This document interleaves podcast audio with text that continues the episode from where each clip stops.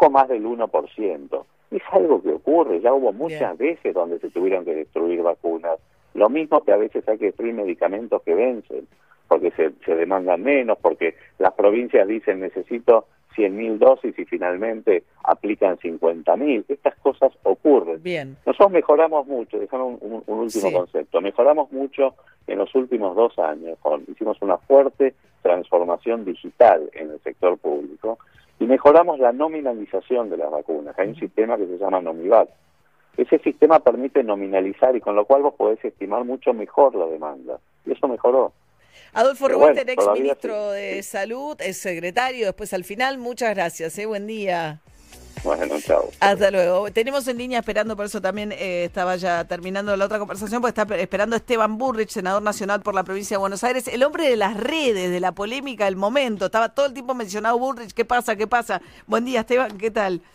¿Qué tal, María? Buen día. Y, eh, déjame pedir disculpas a las productoras eh, porque sé que estuvieron llamando, pero gracias por el llamado. Bueno, ¿qué pasó? Era una gigantografía. Ayer se armó despelote, por si no saben. Era, era, tengo cinco hijos, todos haciendo Zoom en la escuela. Habíamos estado eh, jugando con mi hijo en el Zoom. Cuando salís de un Zoom y entras a otro, te queda la, última foto este, y quedó eso. la verdad que hemos tenido más de 50 reuniones de comisión y ahí están grabadas, con lo cual se puede ver mi participación activa, inclusive en la de ayer, porque en cada interacción, en cada participación interactúo con lo que dicen otros senadores, con lo cual eh, fue simplemente eso a ver, para que se entienda, pues por ahí alguien no lo vio, o sea, había dentro de la pantalla, estaban discutiendo en la comisión un tema importante, la reforma del, del, del, Poder Judicial, y en ese contexto estaba una foto que era medio una gigantografía del senador Bullrich que daba la sensación de que, que intentaba simular que realmente estaba. Una cosa como la foto de perfil chiquita, pero en este caso era una foto que parecía como que si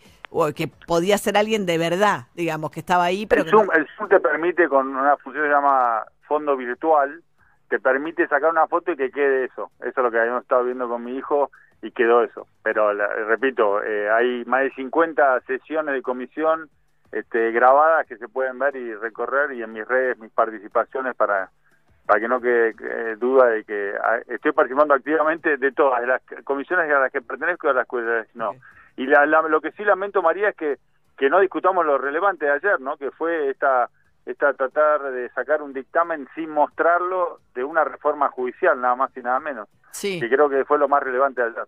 ¿Cómo sin mostrarlos? Estaban es que no, no, lo conocemos todavía. Eh, anunciaron modificaciones y dijeron que lo iban a seguir modificando y, no sabemos cuáles son las modificaciones. Y, y, y, María, en el Senado hay una, hay una, una regla que es si un dictamen no tiene siete días no se puede votar en el recinto.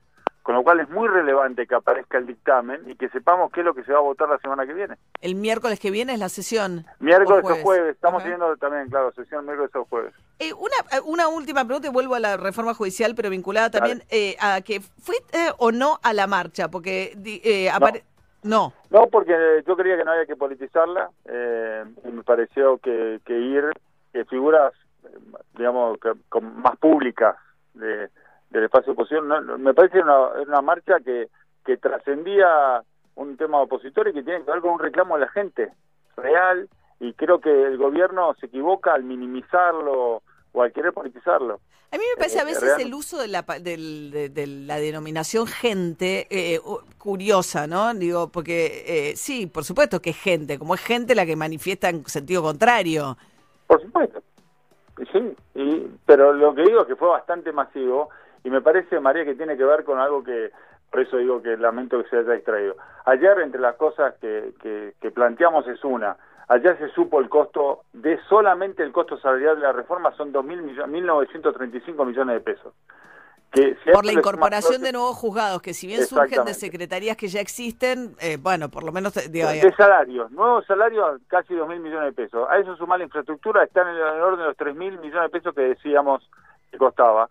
Hoy, en este momento en la Argentina a una reforma judicial que eh, ayer también se reconoció y lo planteamos, no resuelve los problemas de, la gente porque no tiene que ver con la justicia común, sino con la justicia federal, esa plata hay que invertirla en reactivar la economía, en acompañar a las pymes, en acompañar a aquellos que lamentablemente no están hace cinco meses pudiendo trabajar. Entonces queríamos plantear que no, no, no estamos en desacuerdo que la justicia haya que mejorarla, pero creemos que el, tiempo del debate no mm. es el adecuado. Podemos comenzar un debate. Ahora, ¿por qué sacar las apuradas? Mira, la semana pasada sancionamos eh, la ley de la ley de moratoria fiscal que tiene esa amnistía Cristóbal López. Ahora, al mismo tiempo, diputados había sacado una ley para ayudar a los concursos y quiebras, eh, una modificación de la ley de concursos y quiebras, para acompañar a las pymes que tienen deudas fiscales, como esa que tiene la moratoria, y también deudas privadas. La segunda no la tratamos. Y estamos reclamando que la tratemos porque las pymes la están esperando y no la tratamos. Sí, pasa lo mismo con la ley de conocimiento, que no se puede tratar en diputado, economía de conocimiento, ¿no? Hay varias. El trabajo que fue mala, es decir, no estamos trabajando bien, no estamos resolviendo los problemas de la gente y resolvemos los problemas de algunos dirigentes con una ley parcial la verdad que no es... ¿Qué es resolver los problemas de Cristina Kirchner? Esa es la insinuación, que todo esto tiene que ver con resolver problemas de Cristina. No solamente ella, pero algunos dirigentes que están que, que quieren... Lo que pasa es que la ley de reforma, la reforma judicial, yo eh, eh, concretamente no toca los, leyes, los, los jueces naturales que ya están tramitando esas causas. Es que para primero que pone jueces subrogantes, con lo cual van a, va a generar una demora. Cuando un juez acumula varios juzgados, el problema que tiene es que acumula causas, entonces se demora, que fue lo que yo fui denunciante de la corrupción de, algunos funcionarios de, los gobiernos de, Néstor y Cristina, y, se demoraban las causas porque eh, se acumulaban. Entonces, subrogar jueces genera ese problema, con lo cual no resolves el problema eh, de base.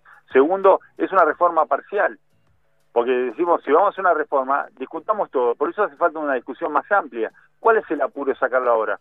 Si no se resuelven problemas pasado mañana. ¿Cuán tensa es la situación en el Senado? Uno a veces por ahí viendo tramos de las sesiones da la sensación de que es bastante tensa, pero no sé. No, yo diría que si, si recorres las votaciones hemos acompañado todo lo que tenía que ver con resolver problemas de la economía, con favorecer eh, un poco el funcionamiento de la economía durante esta pandemia, temas de salud, los decretos, los DNUs del presidente que tenían que ver con, con la cuarentena, hemos acompañado cosas.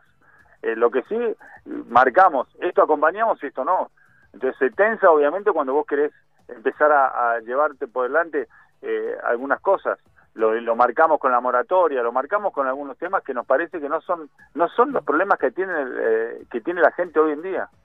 Esteban Burrich, senador nacional de por la provincia de Buenos Aires. Muchas gracias, Esteban. Buen día. No, gracias Buen día. Hasta luego. 8 y 29 esta mañana. Metimos dos notas pum pum, pero eran dos protagonistas del día, francamente, que pum pum, dije. ¿no? Medio no sí, cumplió 99 años, ¿eh? Estamos por el centenario de pum pum. Pum para arriba. No, porque era un onomatopeyico, era metimos una y otra, pum pum, eso fue. ¿Entendés? Cosa que no hacemos tan habitualmente, ¿entendés? Logramos que Majo Echeverría nos dejara, pero estaban los dos con agenda apretada y Adolfo Rubinstein, digamos que había pasado porque hay tanto desperdicio de vacunas que habían encontrado eh, Ginés González García y después toda la controversia alrededor de si, si, si había habido un intento por simular una presencia que no era tal por parte de Esteban Burrich que nos acaba. Yo voy a probar la captura, no sabía nunca uso fondos de pantalla. Voy a probar a ver qué claro. onda. Eh, es una foto tuya. Una foto mía. Ya lo dijo. Él dejó una ¿Cómo se hace? ¿Cómo se hace? Tomás una foto y la pones como fondo. Bueno, ocho y media de la mañana, mañana fría en la ciudad de Buenos Aires, 2 grados 2 la temperatura y la térmica más cerca de cero. Esto es Billie Eilish. Vamos a escuchar la Billie Eilish. Después te cuento, ayer estuvo en la convención demócrata, la rompió. Sí.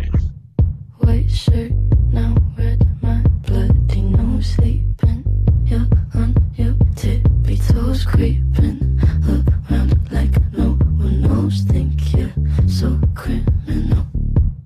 Bruises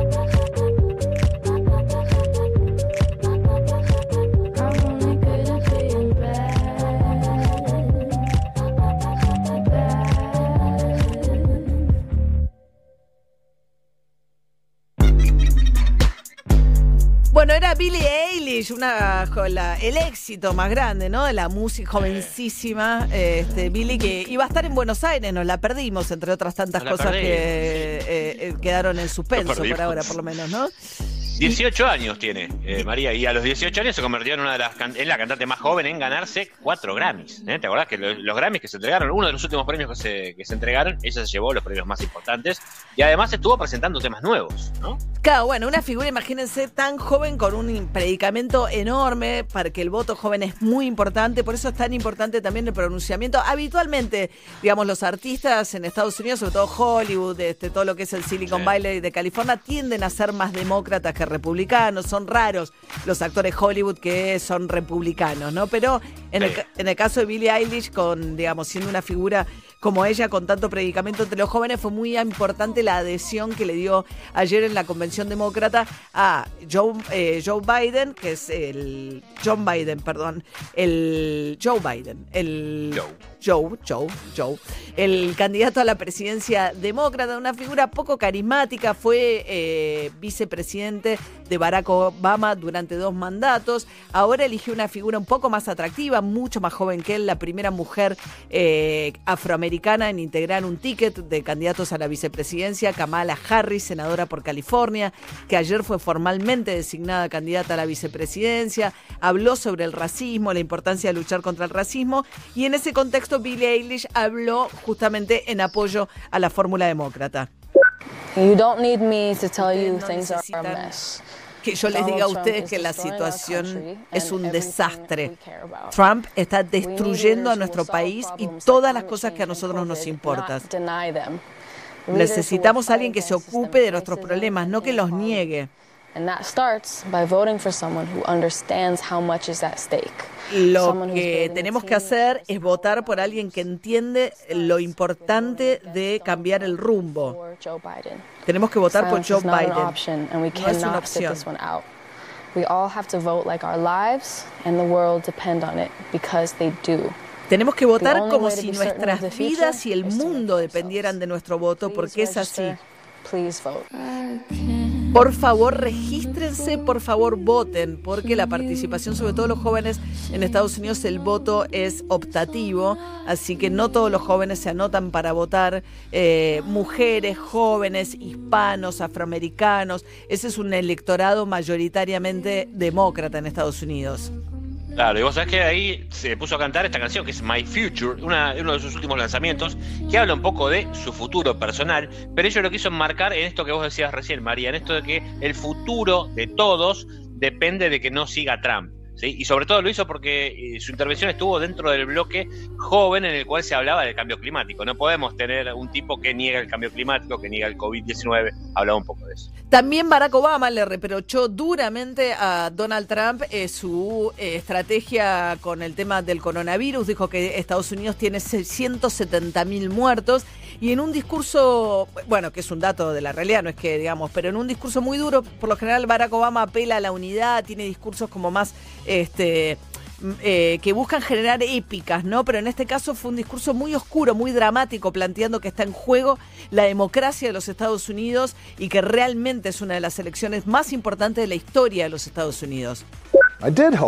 Yo esperaba, por el, interés de nuestro país, que Donald Trump mostrara algún interés en tomarse en serio su trabajo de presidente. And discover some reverence for the democracy that had been placed in his care. But he never did. Pero nunca lo hizo. For close to four years now, he has shown casi cuatro no años, interest in putting in the work. Ha demostrado que no tiene ningún interés por el trabajo en, encontrar una base en común. Usa el poder solo para ayudarse a sí mismo y a sus amigos. Lo único que hace es tratar a la presidencia como un reality show más para recibir la atención que quiere recibir. No creció con el trabajo, porque no lo puede hacer. Y las consecuencias de este fracaso son muy severas para los Estados Unidos. Llamado muy dramático de eh, Barack Obama, el expresidente de los Estados Unidos, el primer presidente afroamericano, ocho años presidente. Fue un muy buen presidente Barack Obama, francamente, pero uno también se pregunta, parte del legado de Obama fue que bueno, que al cabo de ocho años ganó Donald Trump también las elecciones, ¿no? Los republicanos. Este, que pasó en los Estados Unidos ahora tremendamente dividido. Muy bien, Emiliano Pinzón. Muy bien, hay, dos cositas que, hay que comentar que tienen que ver, una con Mebol y otra con FIFA. Eh, con Mebol hoy eh, se está definiendo el tema, lo hemos charlado ya varias veces y, lo terminó de impulsar Lamens con nosotros el, viernes pasado, charlando con, eh, con vos sobre el tema del protocolo para recibir y para viajar, que los equipos viajen y reciban por la Copa Libertadores y esta excepción de cuarentena, por lo menos por 72 horas. Bueno, hasta ahora son siete los países, se sumó Colombia, que han aprobado este protocolo de, Conmebol. Faltan Uruguay, Chile y Argentina. Lo que tengo como información, María, es que habrá una reunión con jefatura de gabinete, con la AFA eh, y por supuesto intentarán, eh, con, por supuesto, con eh, la gente de Conmebol en estos días, a más tardar la semana que viene, para poder aprobarlo. Hay, la verdad, por lo que tengo entendido, faltan algunos detalles, yo creo que se va a terminar aprobando sin problemas. Eh, el, gran tema es la cuarentena, ¿no? Eh, las 72 horas como máximo que tienen los equipos cuando vienen hacia el país, que para jugar el partido e irse. Bueno, ahí están algunas cuestiones que no les queda clara al Ministerio de Salud. Eh, creo que se va a terminar aprobando, pero se van a reunir. Todavía esto no está aprobado. Es cierto que correría peligro la participación de los equipos argentinos como locales en la Copa, pero entiendo que se va a terminar solucionando en, pocos días. Eso por un lado. Y la otra es importante, tiene que ver con Lío Scaloni. Porque vos te acordás que es el técnico de la selección sí, argentina. Claro. Lío vive eh, en, Europa. Mallorca. En Mallorca, perfecto. Sí. Bueno, ha pedido, vos sabés que la FIFA la semana pasada, lo contamos acá, ha confirmado las fechas del 8 y 13 de octubre para el comienzo de las eliminatorias para el Mundial de Qatar. El 8 de octubre Argentina debería jugar en cancha de boca con Ecuador. Bueno, esto está confirmado por FIFA y Scaloni desde Mallorca dijo esperen, en Argentina no empieza el campeonato, voy a tener que convocar jugadores de Europa. Quiero entrenar en Europa. Como que todavía no empezó. ¿Cómo que no empezó, Lío? Eh, bueno, sí, en parte tiene razón, todavía no empezó. Pero bueno, lo cierto es esto, María. Scaloni pidió a Chiqui Tapia poder entrenarse en Europa con la selección argentina. Como van a ser todos convocados de Europa y puede haber cierto, digamos, mirar de reojo los clubes que vengan a Sudamérica, la idea es entrenarse allá y venir a jugar directamente acá está en pañales, ¿eh? una frase que nunca se dijo. Sí. Eh, esto, pero es una idea del entrenador argentino, así que veremos cómo avanza o no, si se entrenan allá o vienen acá. Bien, y Matías Lamens ayer ratificó nuevamente el hecho que va a haber una temporada de verano. Hay que ver cuándo retoman los vuelos, porque no hay fecha ni de cabotaje, ni tampoco menos vuelos internacionales. Se suponía primero de septiembre, decían cuando les permitieron vender a las aerolíneas pasajes a partir del primero de septiembre, pero no hay ninguna novedad al respecto. Sin embargo, ya empezaron los preparativos de protocolo en la costa.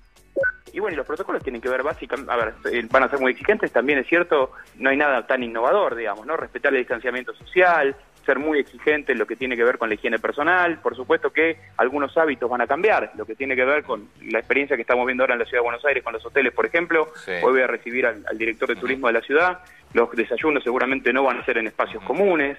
Eh, cada uno va a poder estar en su cuarto y va a desayunar en su cuarto. Digamos, diferentes tipos de hábitos que van a ir cambiando, pero lo que nosotros queremos dejar muy claro, Antonio, y, te agradezco el, espacio que me das para decirlo, es que va a haber temporada de verano y que es un sector que nosotros necesitamos que, se reactive rápidamente. Bueno, recuerden que está pendiente, nosotros hablamos con Matías Lames, es un hecho, no, yo creo que todavía no tiene suficiente promoción porque la verdad es que eh, está trabado en la Cámara de Diputados por el tema de la reforma judicial, que eh, yo insisto, me parece que es absurdo meter ahora algo tan complejo como la reforma judicial que genera tanto enfrentamiento, desgaste y que impide el tratamiento de leyes importantísimas para allá, para allá mismo, como es el caso de la economía del conocimiento y la ley por la cual va a haber un subsidio al turismo para el año que viene. Cualquier pasaje que se compre hasta diciembre, una vez que se sancione la ley o que salga el decreto, que todavía no está, o sea que no lo hagas todavía, o para contratar eh, hoteles o excursiones, te va a devolver una tarjeta al Banco Nación la mitad de ese monto. Es una especie de subsidio y promoción al turismo interno. ¿Qué, qué características va a tener? Escuchen a Emiliano Felicia, el secretario de Turismo de Villa Gesell. Tenemos eh, planificado un sistema de señalética que le va a ir informando al turista cómo está la situación de la playa que está eligiendo ir. Para eso hay un sistema de banderas, la bandera roja que avisa que la playa está completa y la bandera verde que eh, la playa está disponible para mantener ese distanciamiento. Luego va a haber bueno, un operativo con personal auxiliar que unos 100 metros antes de llegar a la playa te vaya informando el estado de la misma y orientándote hacia, hacia qué playa podés, este, eh, podés concurrir. Y después va a haber también una app que te va a informar en tiempo real a qué playa ir. Bien, a, a, mí me confunde que las banderas sean las mismas de si el mar está picado o no, ¿no? Yo, bandera roja no, ¿eh? un lío bárbaro. Un lío bárbaro. ¿Puedo meter al mar o puedo, o puedo, entrar a la playa? No se sabe. ¿Cuándo te metes al mar? ¿Qué haces? ¿Me meto o no me meto? Me parece... Te dice celeste, te metes al mar y el mar está embravecido. No, no entendés nada. Me parece un poco confuso. Lo que seguramente va a pasar también nos lo anticipaba el intendente de Pinamar el otro día, Martín Yesa, que es que, claro, suele ocurrir en la costa que son estadías cortitas. Lo que van a buscar es que sean estadías más largas por el tema de poder controlar, digamos, eventualmente los que entran y salen, ¿no? Eh, eh, perdón, María, y ahí hay un tema. Ponele, vos, ponele que vos tengas un, un departamento ahí que alquilás durante la temporada. Sí. ¿En qué momento le van a dejar ir al dueño como a ir a condicionar su departamento para alquilarlo? Eso también deberían abrirlo en estos próximos meses, ¿no? Sí, hay que ver también el precio, ¿no? De las temporadas. Hoy el cronista dice que ya están eh, a, a, un 30 o 40% más caro sí. respecto al año pasado. Como la, digamos, muy poca gente seguramente va a poder viajar al exterior. No sé cómo será ese tema. Claro. La verdad es que no se aviven tampoco, ¿no, Juli?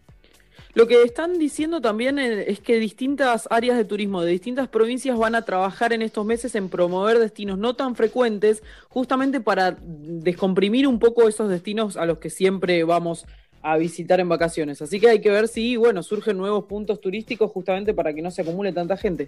Ahí va. Bueno, hay, es tendencia en redes sociales también eh, Feynman, porque Eduardo Feynman, el periodista, confirmó a, eh, a través de un tuit, creo, que tiene COVID, que tiene positivo coronavirus. Hay mucha gente que se ensaña con los que no son muy partidarios de la cuarentena y después se enferman, como diciendo, bueno, viste, ah, viste ¿no? Cuenta, claro. Sí. qué sé yo, me parece que le puede tocar a yo cualquiera. Soy, yo soy una de ellas. No, Flora. No, no, no, soy una de las que digo, bueno, eh, el tipo ponía tweets, aparte tengo los huevos al plato de esta Apa. cuarentena. Ah, sí. Entonces, ah, no me quedó claro. Cuando, cuando, cuando, cuando se ponían.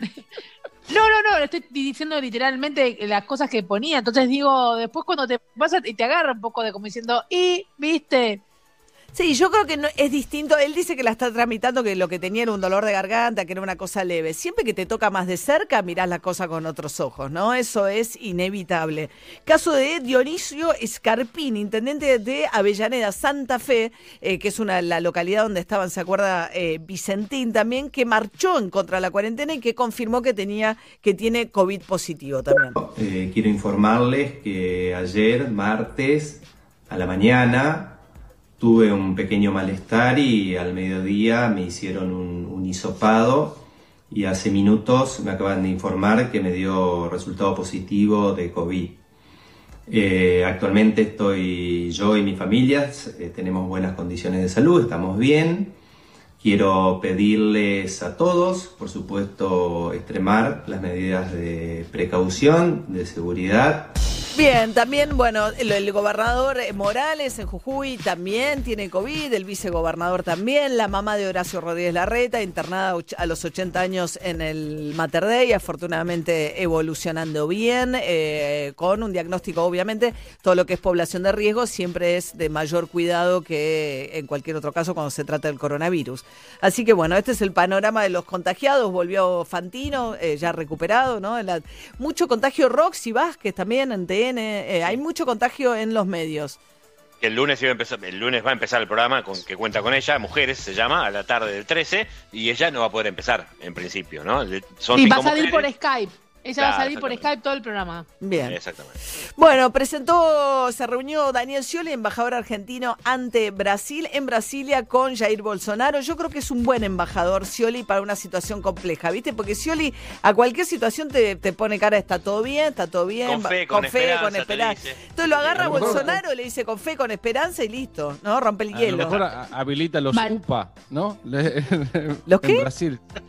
¿Se acuerdan los SUPA, la unidad de, de primeros auxilios? los hospitales. ¿Qué tiene que Los ver? hospitales. No, ah, no para importa, tratar gente que- con el coronavirus. Bueno, lo, Claro, exactamente. lo recibió Bolsonaro, jugaron, a- le regaló un ajedrez, hicieron un par de jugadas de ajedrez, pero sobre todo, digamos, una relación evidentemente muy tensa entre Bolsonaro y Alberto Fernández, uno de los principales socios comerciales Brasil para la Argentina. Y según Scioli, bueno, eh, Bolsonaro dijo que quiere lo mejor para la Argentina y que espera poder reunirse con Alberto Fernández antes de fin de año. Flora.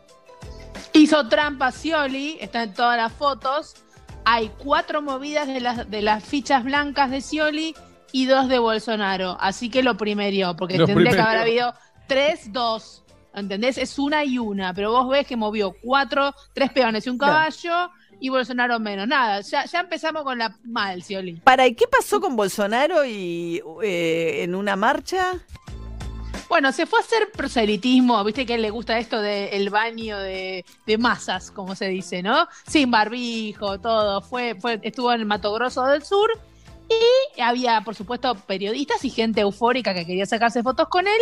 Y en un momento se agacha y levanta a una persona muy bajita, que era un señor con enanismo, al que él confundió con un niño No. porque por la altura. Entonces lo alza contento así a un- a- al señor, el señor chocho, se sacaba selfie y todo, hasta que se empieza a escuchar que la gente le grita, no es un nene, no es una crianza, no es una crianza. No. Y, y vos lo ves a Bolsonaro que lo mira con, como con, con desagrado Ay, y qué lo tira feo. como una bolsa, No. una bolsa de papa al de seguridad. Al de seguridad, viste que vos levantás un nene, sos político y lo bajás con delicadeza a ese mismo nene. No, pero además que feo que porque sea un enano lo tirás eh, de esa manera. Digamos, se dio cuenta de que no. Bueno, se dio cuenta que no. Aparte tenía Pero traje, hubiese era seguido, le das un beso. No, no, No. lo miró con cara de vos eh, me ha engañado. Y se lo enchufó al de seguridad como si fuera un pedazo de, pap, de No. bolsa de papa y se fue.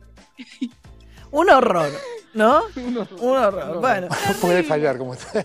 Puede fallar. Ah, sí, Alberto. Bueno, eh, muy bueno el trabajo hablando de Bolsonaro que están haciendo, no sé si los conocen, unos activistas de redes sociales, se llaman Sleeping Giants, gigantes dormidos, que lo que hacen es, ya lo hicieron con Trump en Estados Unidos, identifican los medios donde circulan las noticias falsas, la extrema derecha, el antisemitismo, cosas contra las mujeres, ¿no? Miran esos medios y en esos medios ven qué- cuáles son los avisadores de esos medios. Entonces empiezan campañas para que la gente deje de comprar determinados autos, comer en determinadas casas de comer. Y eso es súper eficaz porque Qué lo que han logrado en Estados Unidos y están logrando en Brasil ahora, hay un medio en Brasil que se llama Jornal da Cidade, que es el que pone todas las noticias de Bolsonaro. Entonces la gente se baja de, de- de comprar el- los auspiciantes. Claro, le hace mal a la marca. Es decir, usted está eh, promocionando o apoyando medios que no reconocen el problema del coronavirus en, la- en el coronavirus, etcétera, etcétera. Y las grandes marcas, son marcas importantísimas, ¿eh? le quitan el apoyo. Ya Ojo hicieron. si vienen acá, ¿eh? Sleepy Si. Giants, son muy buenos, Juli. No, y no solo van con los patrocinadores de esos medios, sino también con los medios de pago eh, por los cuales vos podés eh, suscribirte a ese medio. Digamos, si vos querés suscribirte y pagás a través de, no sé, PayPal, por Sí. poner un ejemplo, bueno, también van ahí a decir, vos estás moviendo plata que va destinado a un medio que propaga noticias falsas, discriminatorias y demás, así que se mete también con eso, y hay medios de Brasil que ya 200 mil dólares menos, por lo menos, recibieron por esta campaña de la que estás hablando. Claro, es muy buena la campaña, porque le hace saber a los que no son por ahí lectores de esos medios, pero sí clientes de las empresas que avisan en esos medios, entonces como con- para no perder clientes, se bajan de eh, poner avisos en esos lugares. Justicieros. Son justicieros, ¿no? De- No, me parece que mira- es despertar conciencia como consumidor, que vos tenés un poder un poco más grande también para demandarle a la empresa, no solo que ese producto que te vende esté bien, que sea un auto, lo que fuera, sino que además no colabore como auspiciante o como, pu- eh, como avisador en medios que eh, pasan noticias falsas, que promueven el, antis- el racismo, etcétera, etcétera. Pero además vienen del palo publicitario, ¿eh? son creativos publicitarios muchos de los que están dentro de Sleeping Giants, así que saben un poquito cómo se mueve el negocio. Eso, por eso saben, este, y van a apuntar directamente a, a la reputación de las marcas, ¿no? Finalmente, Sleeping Giants, búsquenlo, en, eh, lo pueden seguir, es una cuenta de Twitter, eh, tanto tiene su versión en Brasil como en Estados Unidos. Ocho minutos para las nueve de la mañana, DJ Pinson. Y estoy mirando mi ventana, el día es fantástico, no hay una nube María, y por eso esta gran canción de esta eh, banda británica es Muse, que hace un tiempito atrás estuvieron en Argentina, de su álbum del año 2006, de Black Holes and Revelations, uno de sus éxitos, Starlight.